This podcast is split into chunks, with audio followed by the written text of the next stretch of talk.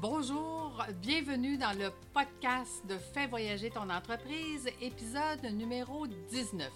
Cette semaine, je vous parle d'Angèle et de son hyper-croissance. La semaine dernière, je vous ai parlé pourquoi développer les compétences de vos employés, pourquoi c'était si important dans un contexte où est-ce que vous avez de la difficulté à recruter. Donc, si c'est votre cas, je vous invite à retourner écouter cet épisode. Donc, cette semaine, euh, euh, Angèle, elle est une entrepreneur depuis plusieurs années. Elle est très stressée en ce moment parce qu'elle vit un hyper-croissance. Et quand je vous dis un hyper-croissance, ce qu'il faut comprendre, c'est que elle est une distributrice alimentaire de poissons et de fruits de mer. Et ce n'est pas juste au Québec que tout le monde veut, veut avoir ses produits, mais c'est à travers le monde. Pour vous donner un exemple, son conjoint, ça fait quatre semaines qu'il est à l'extérieur du pays et ils vendent maintenant leurs poissons et leurs fruits de mer à coups de containers euh, je sais pas comment dire ça en français, de conteneur. Désolée! J'ai aucune idée. Euh, donc, euh, euh, ils distribuent leurs poissons et leurs fruits de mer en, grosse quantité. Hein? On va dire ça comme ça. donc, mais elle, elle doit être ici et gérer cette hyper-croissance au niveau de son, usine de transformation qu'elle a ici, ses employés et ses trois jeunes enfants. Fait que vous comprendrez que quand le conjoint est à l'extérieur du pays, ce n'est pas évident à gérer. Donc, elle se sent très stressée parce qu'elle est ce que moi j'appelle le pompier ou le docteur de service. Ce qui veut dire que les urgences, ben c'est toute elle qui les a et c'est elle qui doit les gérer. Évidemment que dans le contexte actuel, une des choses qu'elle a le plus de difficultés à gérer, c'est les ressources humaines. C'est les employés qui travaillent pour elle. Pourquoi?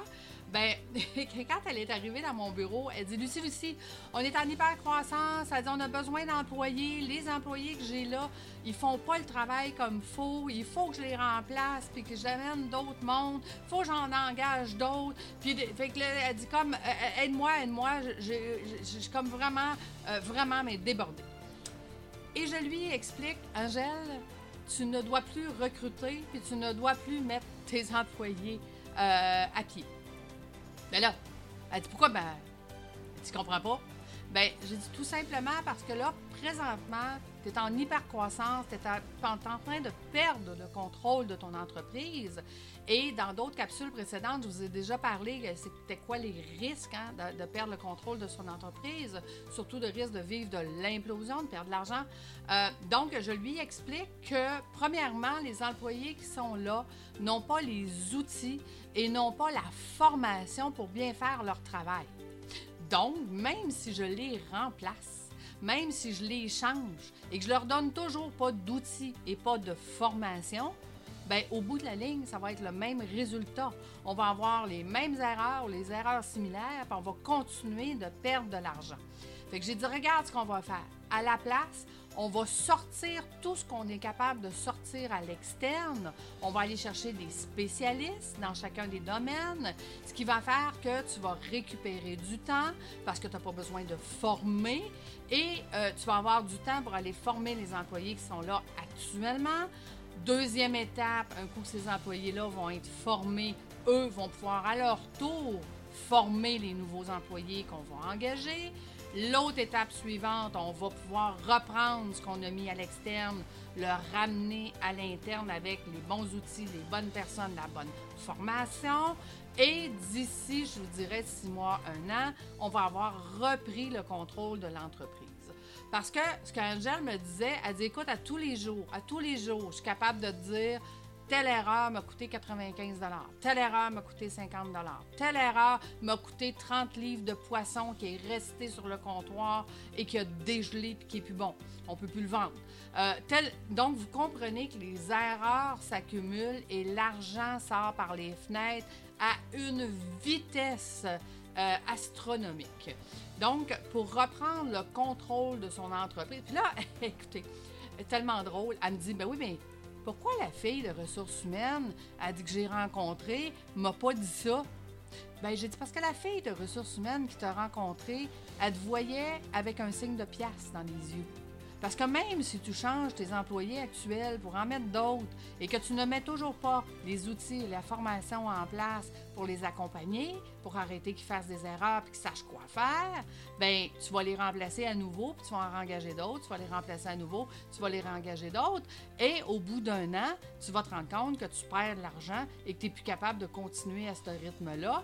Donc, vous allez arrêter votre expansion et vous allez vivre ce que moi j'appelle l'implosion. Vous allez revenir plus petit et vous allez rester plus petit toute votre vie. Donc, c'est pour ça que la fille de ressources humaines ne te l'a pas dit. Parce que pour elle, toi, tu es une poule aux œufs d'or. OK? Elle va faire, elle va être constamment en train de changer tes employés, puis en en trouver d'autres, puis changer tes employés, puis en en trouvant d'autres. Donc, c'est pas comme ça qu'on va reprendre le contrôle de l'entreprise. Donc, vous voyez qu'en une rencontre, voici ce qu'on a fait.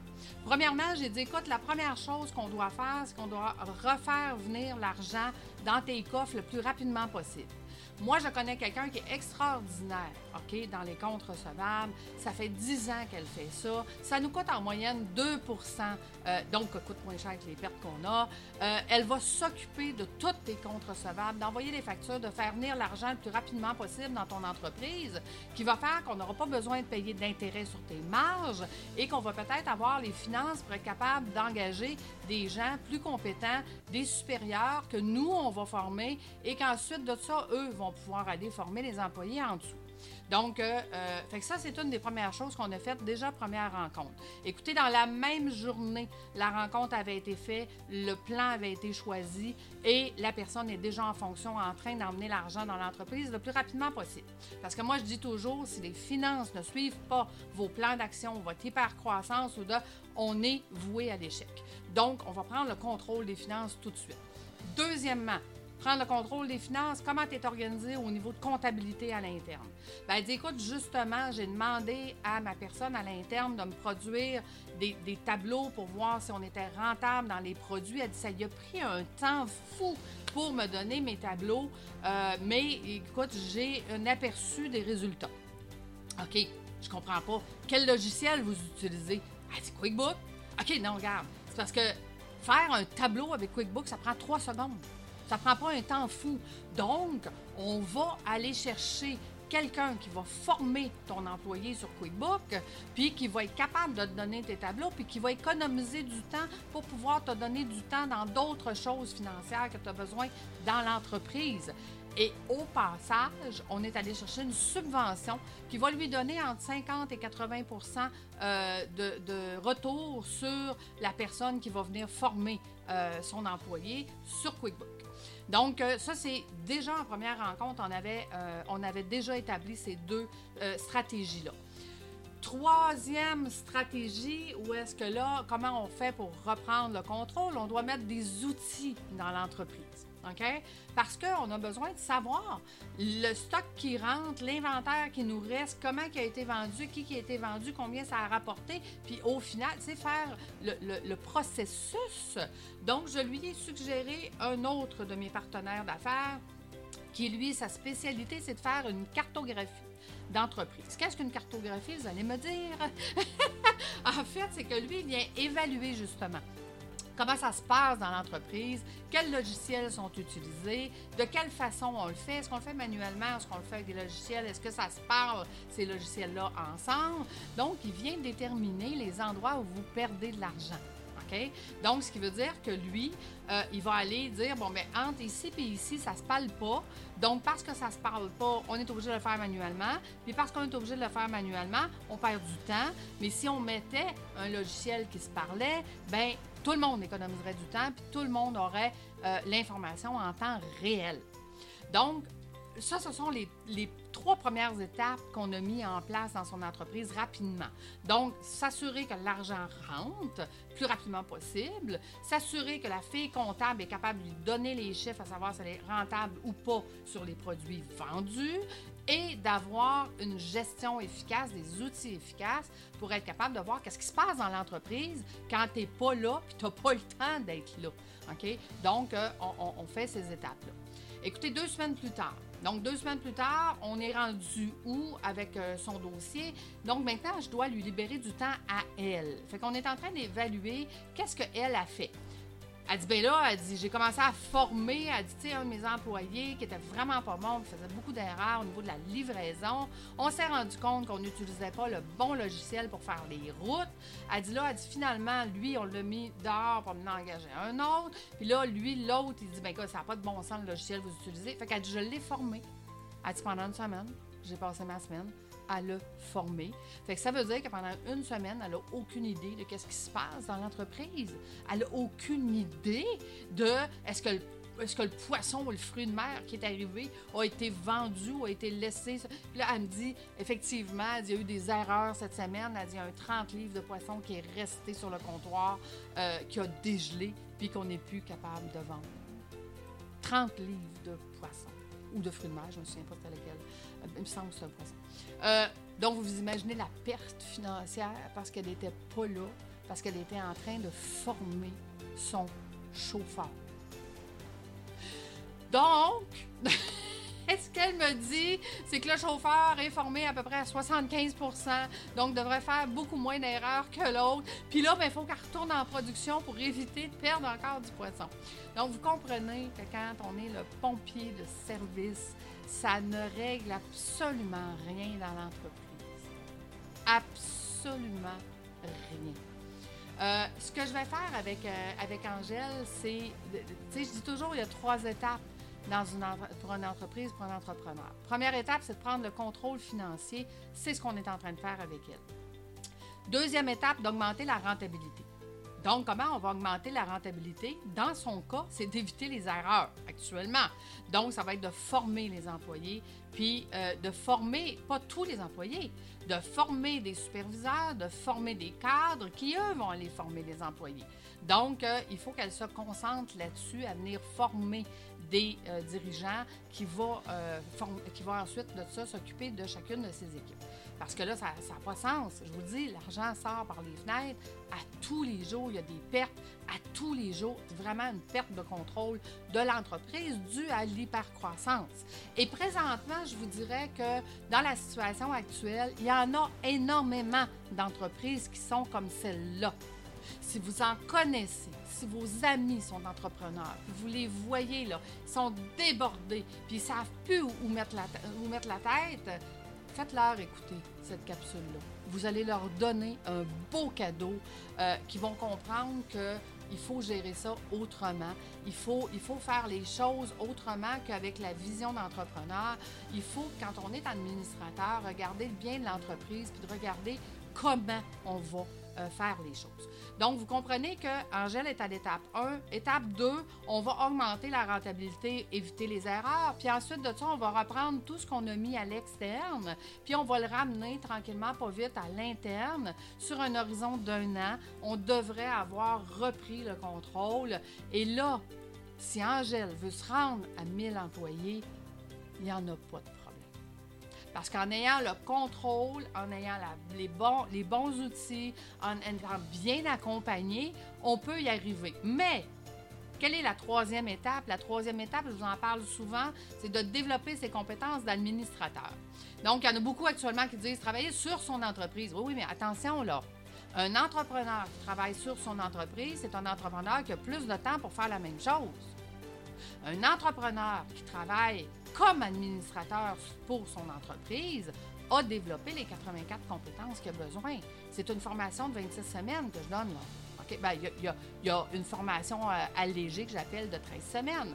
Mais en 13 semaines, vous allez comprendre que votre rôle n'est pas de travailler dans votre entreprise, pas payant. C'est pas payant d'être le pompier de service. Vraiment pas payant, je vous le dis.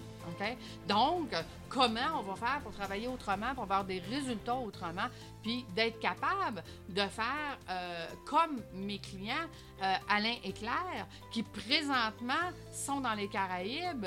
Alain travaille une journée par semaine, Claire aussi, parce qu'ils travaillent dans la même entreprise. Et Alain, lui, euh, son travail, c'est d'aller développer des relations au terrain de golf donc, de faire des, relations, des associations, des partenariats. Il fait ça en jouant au golf parce que les gens qui ont euh, des grandes entreprises, c'est comme ça qu'ils font. Et Claire, qui est sur son bateau en train de se faire bronzer avec son ordinateur, travaille pour s'assurer que son équipe, cette semaine, est bien guidée, bien dirigée et qu'elle les a bien euh, elle les a bien encadrés pour qu'ils soient toujours heureux. Puis avec les six indicateurs de performance qu'on a mis en place, bien, ils savent exactement euh, comment va leur entreprise. Est-ce que le client est content? Est-ce que les employés sont contents? Est-ce que les chiffres vont bien? Est-ce que donc est-ce qu'ils peuvent continuer leur semaine à se faire bronzer et aller jouer au golf pour le plaisir et non pas pour aller faire du développement d'entreprise? Donc, qu'est-ce que ça donne d'être un administrateur quand je vous dis que ça donne plus de flexibilité? Eux, leur rêve était d'aller travailler sur leur bateau dans les Caraïbes euh, et, maintenant, c'est leur vie. D'aller dire Waouh, quelle vie extraordinaire! oui. Quand je vous dis que là où tout est possible, c'est possible. Je vous le dis, c'est possible. Donc, euh, écoutez, Angèle, on a commencé euh, à peine à travailler ensemble. Ça fait quelques semaines. Et je vous dirais que d'ici un an, euh, l'objectif, parce qu'elle a été approchée par EcoLeader, donc ça, c'est un programme de subvention qui donne de l'argent pour, pour construire et ou faire des projets EcoLeader. Puis Angèle, elle a cette le côté environnement à cœur, euh, surtout d'être euh, vraiment euh, leader écologiquement dans leur façon de pêcher, dans leur façon de distribuer les produits et tout ça. Fait qu'on est en marge de, dans un an d'avoir une usine, une très grande usine qui va répondre à la demande qu'ils ont maintenant mondiale de leurs produits. Ah, puis là, je vous donne un secret. OK? Pourquoi leur produit est si extraordinaire? Écoutez, moi, je suis une fan du homard. OK? Euh, juste pour vous donner un exemple, il faut au moins, au moins une fois par mois que je mange du homard toute l'année. Toute l'année. Euh, et ça fait des années que je, mange du homard. C'est mon petit plaisir à moi. OK? Euh, et quand j'ai goûté son homard, j'ai fait comme, mais mon Dieu, je n'ai jamais goûté d'aussi bon homard de ma vie. Qu'est-ce qui se passe? Pourquoi tes homards sont à ce point fabuleux? Pour ne pas dire un autre mot.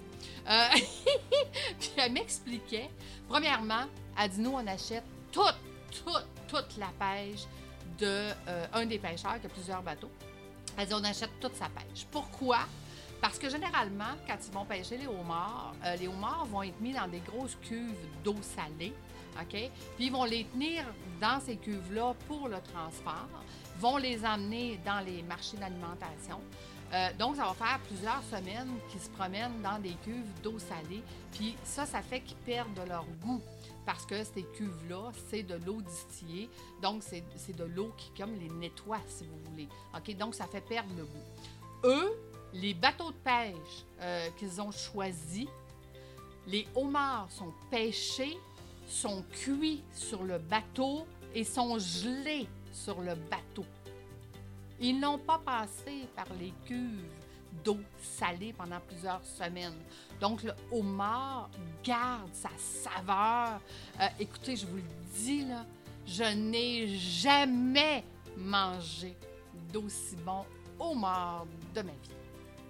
Malheureusement, je ne peux pas vous dire c'est qui ma cliente. L'assaut de la confidentialité, voyez-vous. Mais j'ai mon fournisseur de poissons et fruits de mer à vie. Je suis abonnée à vie à leurs poissons et fruits de mer. Et écoutez, moi aussi, un jour, hein, je veux être capable de faire mes capsules de podcast euh, dans le Sud. C'est mon objectif le plus rapidement possible, parce que moi, ce n'est pas à la retraite, c'est vraiment le plus rapidement possible. Et je travaille fort là-dessus.